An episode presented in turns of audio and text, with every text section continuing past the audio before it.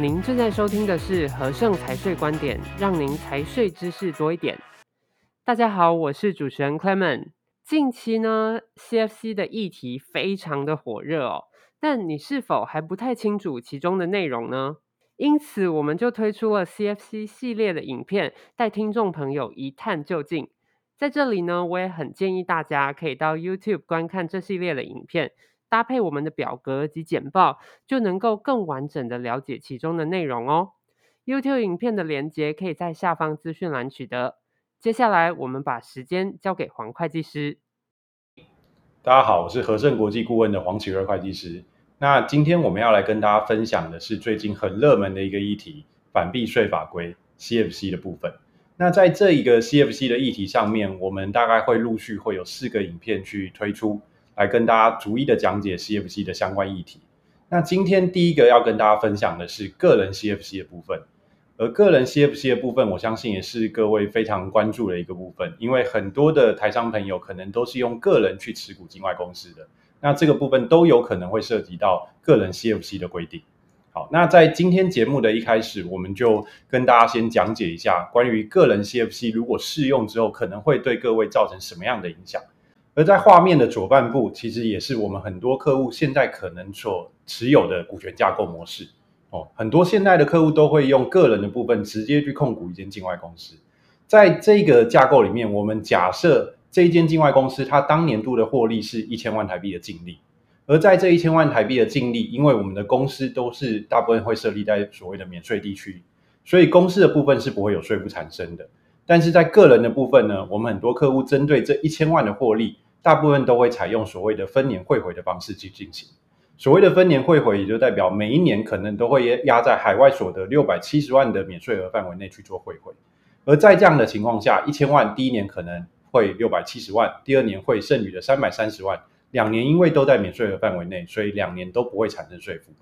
在现在这样的模式底下，完全是符合税务法规的，也并没有任何税务上的问题。但是未来假设个人 CFC 适用了。这样的架构底下，大概会产生什么样的影响呢？我们可以看一下右半部的架构图。呃，相同的架构底下，相同的境外公司获利一千万，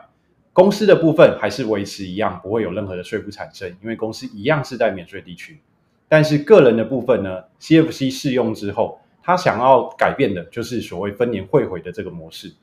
也就代表，如果你的境外公司适用 CFC，它将不再允许你去做分年汇回的动作。也因为这样子。一千万台币的净利将会被强制归户到股东个人身上，而去记录股东的海外所得税负。在现行的税负底下，一千万台币一样可以去扣除六百七十万的免税额，而超过的三百三十万将会课征单一税率二十 percent。这也是现行的海外所得制度。而这样的税制导致了一千万的台币的净利原先是不需要课税的，而在适用 CFC 之后，将会产生六十六万的增额税负。这六十六万的增额税负，相对于一千万的所得，大概约是六点六趴的税率，也就代表 CFC 适用之后，它的确可能会对我们造成影响，但是它产生的税负，呃，实际上并没有大家想象中的这么严重啊，但它的确可能会产生些微的税负影响。好，那在了解了 CFC 的影响之后，我们来看一下，到底哪一些情况下我们可能会去适用到 CFC 呢？CFC 这个法规关于个人的 CFC 的部分，它主要是订立在所得基本税额条例十二条之一，而这个法规里面，它有去规定到哪一些公司可能会去适用 CFC。哦，依照这个法规的规定，一间公司如果符合画面中两个定义的话，哦，两项都符合的情况下，它可能就会被视为是 CFC。第一个部分是这间公司必须设立在低税负地区，哦，或是国家。那这个低税负地区或国家在法规中，它有一个比较明确的定义哦。我们可以看一下下半部的画面。所谓低税负国家或地区，它原则上就是符合画面中这两个条件之一，它原则上就会被列为是低税负国家或地区。第一个是税率的部分，它必须要低于公司的所得税，必须要低于呃台湾的盈利事业所得税的七十 percent。那目前台湾的营所税税率是二十 percent，所以乘以百分之七十，也就是十四 percent。代表着白话来讲，这间公司这个地区的公司所得税如果低于十四 percent 的话，它就可能会被列为所谓的低税负地区。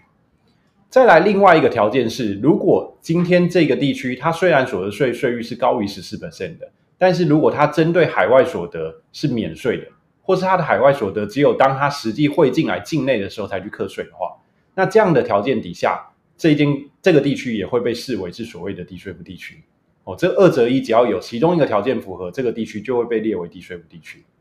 好，那关于第二个条件，大家可能比较难以去理解哦。其实第二个条件，呃，以具体的国家来讲，它原则上就是指我们台商常用的香港或是新加坡。香港跟新加坡的所得税都高于十四 percent，一个在十六点五，一个在十七 percent。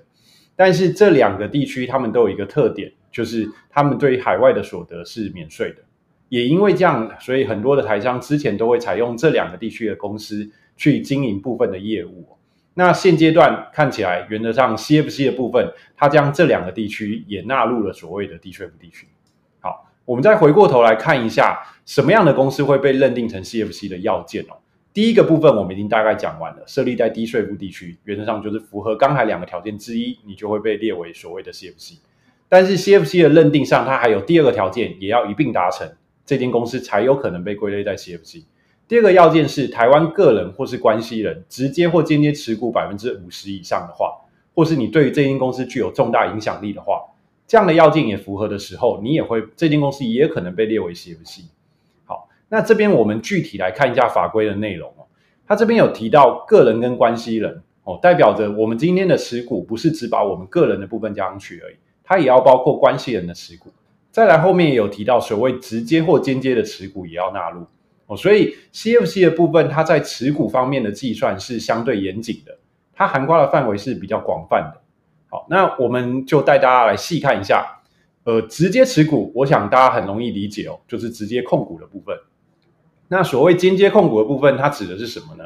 在法规里面，其实它有定到，所谓的间接控股，就是透过关系企业去持股的部分哦，就是叫做间接控股。好，那我们带大家来看一下什么叫做关系企业哦。在 CFC 这部法规，呃，原则上以我们自己的论点来看，CFC 对于关系人或关系企业的定义是非常广泛的，大概超过目前台湾现有的很多的法规的制定哦。因为现有很多的法规对于关系人跟关系企业的定义可能没有到这么明确或是这么详细哦。但是 CFC 的部分，它明确定义了什么叫关系人跟关系企业，而且它涵盖的范围也很广泛。那我们先来看一下所谓的关系企业。以画面中的第一点跟第二点来讲，关系企业的部分包含了持股部分的关系，也就是如果我们个人直接或间接的持有一间公司百分之二十以上的股份，这间公司就会是我们的关系企业。那再来，它也包含了如果你今天持股只有百分之十以上，但是你是这间公司的最大股东，它也把这样的公司纳入所谓的关系企业。所以一二点的部分主要是针对控股关控股部分的关系。那再来第三跟第四的部分呢，它是针对公司的一些内部内部人哦，通常就是指董事或是总经理啊、高阶主管这些。那呃，个人或是配偶、二亲等内，你担任这间公司的高阶主管，担任这间公司的董事、总经理的话，哦，它原则上也把这间公司纳入所谓的关系企业。所以它并不是只指说我们个人有担任这间公司的董事长、总经理，包含着我们的二亲等内的亲属有去担任到的话。这间公司也会被纳入所谓的关系企业，而第四个部分，它主要是针对我们透过一间持有过半数的公司，能够去指派另外一间公司的董事，而且超过那间公司公司的董事席是过半以上的话，这间公司也会被纳为我们的关系企业。好，所以三跟四主要是针对一些呃所谓高阶主管内部人的部分去制定。那再来第五点。这个是很多法规里面都会去定到。原则上，我们如果对这间公司的人事、财务或是一些业务经营有控制力的话，这间公司当然也会被纳为我们的关系企业。哦，但这个部分相对来讲，它举证上会有一些困难啊。所以通常都是呃国税局他们在查税的时候，可能会透过这一点去判定说这间公司与我们是具有关系企业的。那在了解到透过关系企业去间接持股这个持股的部分，也需要纳入我们个人持股的去呃个人持股去计算之后，我们可以再看一下，刚才法规上也有讲到了，除了关系企业的间接持股，它也包含了关系人的持股。那所谓的关系人呢，我们可以看到画面中大概有六点都是针对关系人的定义哦。那其中第一点的部分是针对亲属关系哦，这个在很多的规定里面都有定到，配偶跟二亲等内的亲属，或是同一个综所税申报户的亲属，这个都算是关系人的部分。好，那再来第二个部分，也是所谓内部人的部分，那它指的就是前面我们刚才那一页介绍的那些关系企业里面的内部人，这些内部人都算是我们的关系人。那这些内部人有哪一些嘞？呃，董事长、总经理哦，或是他们本人以外，他们的二亲等内的亲属都要列入哦。再来，董事或监察人跟他们的配偶也是要纳入的。最后就是副总、协理或是直属总经理的部门主管哦，这些全部都会被纳成我们个人的关系人哦。所以它的定义范围是相对广泛的。好，那再来第三、第四或是到第六点这个部分。这个我们一般客户所适用的情况相对来少，而且它也比较定义的蛮清楚的，所以这边我们就不花时间多做介绍，大家可以透过画面中去了解一下自己有没有这类型相关的关系人。所以总结来讲，在持股关系来讲，我们如果今天透过关系人或是透过关系企业，不管是直接或间接去持有这间公司的股份超过百分之五十的话，这样的持股比例都有可能造成这间公司会被视为我们的 CFC。那呃，了解了 CFC 的定义之后，即使你一间公司被视为 CFC，不代表你就一定会需要去缴到税，或是需要去做申报哦。这边我们可以再看到，个人的 CFC 里面，它其实还有定义了一个所谓的申报门槛哦，也就是如果我今天不符合申报门槛，实际上我也不需要去使用 CFC 的申报。好，那我们可以来看一下 CFC 的税务申报门槛里面，它是定义到说，个人、配偶或二亲等内的亲属。如果合计持有这间公司超过百分之十以上的股份的话，那你就需要去，呃，就需要去进行所谓的税务申报。哦，所以今天如果我们在申报门槛上没有达到的话，相反来讲，就是我们可能不需要去做所谓的 CFC 税务申报。好，那再来我们看到了，如果今天我前面的规定都符合了，我接下来要报 CFC 的税务的时候，我到底有哪一些所得是需要纳入 CFC 申报的？呃，这边我们可以看一下关于 CFC 的所得申报里面，它有几项规定。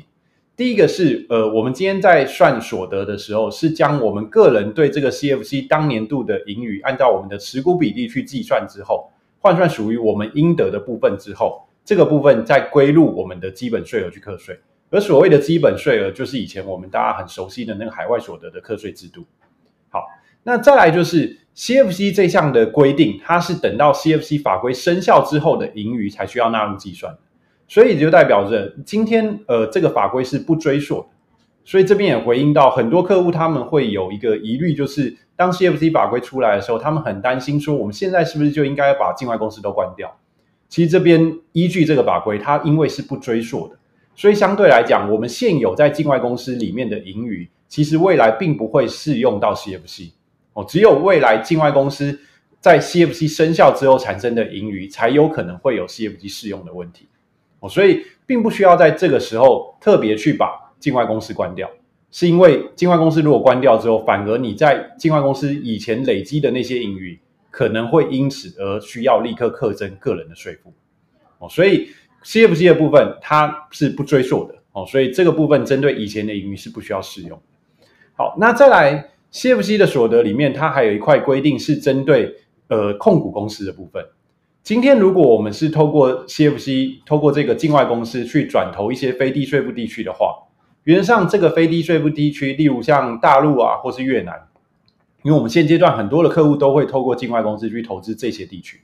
那当这些地区未来在法规 CFC 适用之后，只有等到大陆公司跟越南公司有实际发放股利回来到。境外境外公司的时候，这个境外公司才需要将这部分的所得纳入 CFC 课税哦，所以也就代表着，我们如果是 CFC 是执行控股业务的，原则上今天它需要纳入的盈余，只有当它的转投资的子公司有实际分配股利的时候，那一块的股利才需要纳入课税哦。当然前提是这个子公司是设立在非低税负地区才会去适用。那再来，CFC 它针对呃所得的规定里面，它也给了所谓的亏损扣除的一个呃算是优惠哦。所谓的亏损扣除是指，今天如果我境外公司在以前年度有产生亏损，这个亏损原则上 CFC 是允许你去保留十年去后抵的哦。这个部分有点像我们台湾公司的营所税上面的资助哦。原则上公司的亏损是可以后抵十年的。好，那当然这个亏损扣抵它只允许你去抵扣。同类型的所得哦，如果你有一些其他的所得，它是不允许你去抵扣的。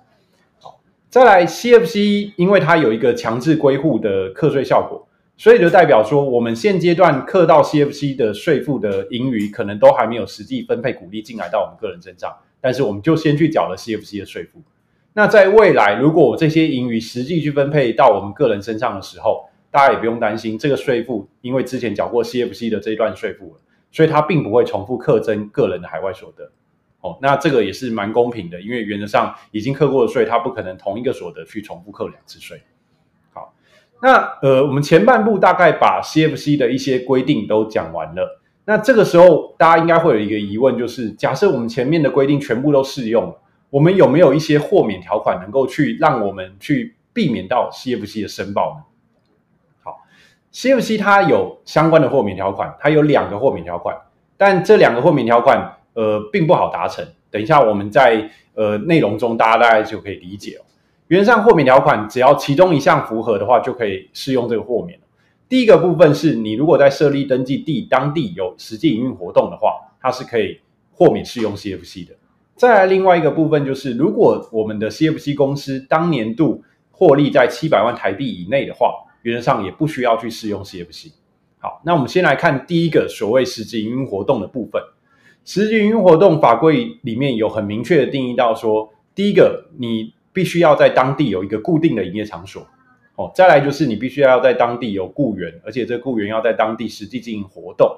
再来第三个部分呢，是我们的公司的被动收入必须要小于百分之十，哦，那被动收入原则上大家经历过 CIS 啊或是非卡的这些条款，应该蛮常见到这个名词，我们就不多做解释，哦，原则上就是一些投资收益、股利这类型的被动收入。我必须要小于公司总收入百分之十，好，那这三点都必须要全数符合，才算是所谓的当地实质营运哦。所以这个部分以我们现在台商常去使用的境外公司来说，并不太好达成啊。那我们可以再看一下，呃，底下还有另外一个豁免条款，就是公司如果获利在七百万台币以内的话，也不需要去适用 CFC。而这个获利要提醒大家一下，它除了单一一间公司不能超过七百万台币以外，你跟共呃，你跟同一个综所谓申报户的亲属合计所拥有的 CFC 盈余合计起来也不能超过七百万台币哦，所以这讲这两个条件只要其中一个符合的话，原则上还是需要适用 CFC 的。所以对于盈余分盈余的那个门槛，它要求的就是这两点，其中一点符合就可能被纳入。好，所以 CFC 的豁免规定大概就这两种，那这两种实质营运不用说了，非常困难去达到。那七百万台币的获利，讲真的，这就要看每一个客户的状况。有些客户可能用境外公司获利还蛮多的，也不可能因为税负的关系而不去缴，而不去赚钱，这也是本末倒置的。所以相对来讲，我们会认定 CFC 在规避上面，它的这个豁免条款是相对难以符合的啦。哦，当然就看每一个客户的状况。CFC 的规定和豁免条款，大概就是我们前面所介绍的那几项。那接下来，如果我们真的需要去适用 CFC，也未来真的在 CFC 法规生效之后，我们真的要去申报这样的税负的时候，我们大概要提示哪一些税务申报文件呢？其实从画面中这七个文件都是法规里面列明说需要申报。当然，未来法规实际生效之后，有可能会再有一些细节上的调整。哦，那在这个这些文件里面，我们呃大概需要跟各位特别解释的，就是呃所谓右上角这一个。CFC 经过会计师查核签证的财报，那这个部分我相信，我相信也是很多客户目前比较担心的哦，因为有很多客户他们用个人去持股的境外公司，几乎这几十年来从可能从来没有去记过账，也没有去保存这样的账簿凭证哦。那因为财报资讯都是累积的，所以原则上今天如果未来 CFC 法规适用之后，呃，如果主管机关要求会计师去签署这一个年度的财报。客户也必须要有办法提供这样的财务报表出来，那也就代表前面的累积的财务资讯必须要呃逐笔的去完成，逐笔的去补账，才有能够才有办法去达到这样的财务报表的要求。那但是这个部分原则上依据我们客户的经验来说，它并不是单一的个案，因为其实蛮多的个人去投资的境外公司，几乎以前年度都没有去保存账务，因为在以前的法规来讲。境外当地并不要求这样的账务，那台湾也没有对于这个境外公司有这样的账务要求，所以在以前的制度底下，的确很多的客户他们透过个人去转投的境外公司几乎都没有保存账务。那在现阶段来讲，我们只能建议各位要开始去着手准备这样的账务资讯，哦。如果以前年度的会计凭证，或者是甚至银行对账单还能够去跟银行申请，或者是去找出来、去整理出来的话，这样当然是最好。那如果真的没办法做到的话，毕竟这个并不是个案情况，所以或许未来法规在生效之后，可能它会有一些新的细节规定或是豁免。哦，那我们会建议至少从现在开始，手边能够保存的银行对账单或会计账务要开始去保存。哦，因为毕竟。至少从这一两年开始做起，未来在 CFC 真的需要生效、需要去签证财报的时候，还才可以拿出一些会计文件去让会计师协助你去完成这件事情哦。所以大概是这个文件的部分，可能是现在很多客户在担心的。那我们也会建议大家可以从这个文件的一些资讯，可以先开始收集，去着手准备，以避免未来 CFC 真的生效的时候措手不及。那再来，我们看一下，透过画面中这个 CFC 的判断流程，让大家去呃了解，也顺便帮大家做一个总结哦。关于个人 CFC 的一些生效适用的时候，我们需要了解和需要去做的一些准备状况，大家可以从这个判断流程里面去理解一下。第一个，呃，我们并不是所有的境外公司都会适用到 CFC，所以我们第一个阶段流程就是要先透过 CFC 的定义去判断说。我们所持有的境外公司到底符不符合 CFC 的规定？那定义上面来讲，就是我们刚才前面提到的，第一个是控股的关系跟你设立在低税部地区哦，这两个要件只要都符合的话，原则上你就可能会适用到 CFC。好，那所以假设我们第一个要件符合了，我们可以再往下看到第二个豁免条款的要件哦，一样豁免条款也跟我们刚才提到的有两个，第一个是所谓在当地实质营运的部分哦，只要适用就可以豁免。第二个则是我们当年度境外公司的盈余小于七百万台币的话，也可以适用这样的豁免哦。那假设我们也不幸没有办法符合这样的豁免条款的话，我们就必须要再往下走哦。因为个人的 CFC，我们还有第三个申报门槛的规定哦。那申报门槛原则上它就是针对个人、个人配偶和二亲等内的亲属，如果合计持股超过百分之十的话，你也需要适用 CFC 的申报哦。所以也就代表。今天按照上述的步骤算下来，如果这三个门槛我们都没有办法躲开，都要适用的话，原则上我们最终就会进到画面右下角的计算 CFC 的所得哦，然后去并入个人基本税额的课税哦。当然到这一点的时候，大家其实也不用太担心，是因为呃不要忘记了海外所得还有六百七十万台币的免税额哦，而且今天个人在适用基本税额 CFC 之后。呃，所产生的税负有可能也会像我们一开始画面中所介绍的，可能那个税金并不是大家所想的这么重哦，有可能是可以接受的哦。所以今天就算我们真的需要去适用 CFC，也可能会因为落在免税额或是超过免税额的金额并不高，而产生的税负并没有大家想象中的这么严重哦。所以 CFC 的适用大概是会经历过这几个判断流程之后，去得出到底需不需要适用 CFC 哦。那我们今天的今天的课程大概就到这边哦。这个部分是关于个人 CFC 的一些介绍。那大家也可以继续锁定我们接下来的一些节目哦。我们还有陆续几个影片会关于 CFC 有更详细的解说。好，谢谢大家。